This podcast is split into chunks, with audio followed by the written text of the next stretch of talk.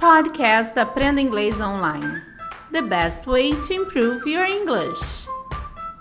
So yeah, I think Tom Brady is the GOAT. All he does is win. Eu sou a Teacher Kai, estamos começando mais um podcast do Cambly. Vocês já ouviram essa palavra GOAT? Então, hoje nós vamos começar esse episódio baseado em Understanding English as a Native.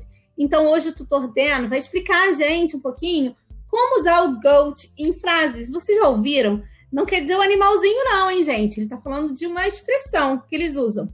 Então, você que ainda não usou o Cambly, o Cambly está com uma promoção imperdível: 40% de desconto no plano anual.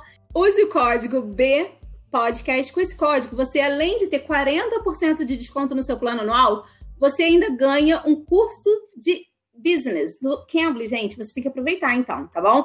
E agora, se você quer o inglês para o seu filho, vai lá no Cambly Kids e use esse código mais Kids Podcast. Com esse código tudo junto, mais Kids Podcast. Porque lá tá com uma promoção super bem interessante para todos vocês, porque a, a, promoção é mais inglês por menos, então vale a pena conferir, tá bom? Vai lá no Cambly Kids. Então vamos falar sobre essa palavrinha GOAT com o tutor Dan. Hi Dan. Hello. Can you help, can you help us out with this, please? Yeah, so what I said was I think Tom Brady is the GOAT. All he does is win. And what GOAT stands for, as you can see, it's all capitalized, is the greatest of all time. Okay, so it's not uh, related to the animal, right? Not related to the animal, only the spelling. okay, so can I use this goat for anything I want? Like if I want to use it for food, can it be used?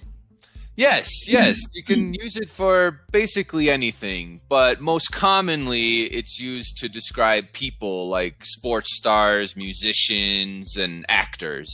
But you can say something like pineapple is the goat pizza topping. Okay. Um, books, anything I want, movies, I can also use it. For sure. Maybe uh The Godfather is the GOAT movie for sure. Everybody knows that. yeah.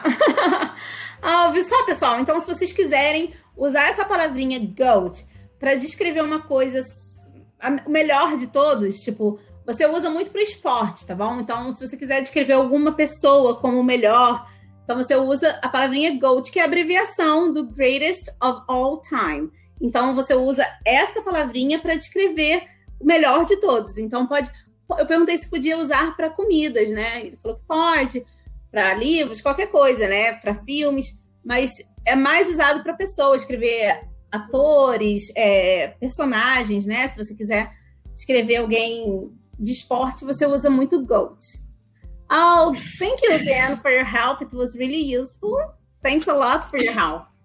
You're welcome. And yeah, if you ever want to take a class with me, look up Dan Russ on Cambly. I'd be happy to have you. Ok, thank you.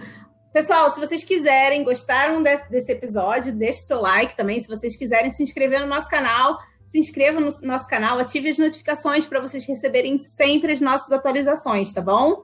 Então, eu sou a Teacher K. Espero vocês aqui no próximo episódio. Bye, bye, guys. Bye, bye, Dan. Thank bye. you. Bye. You can. You can bleed.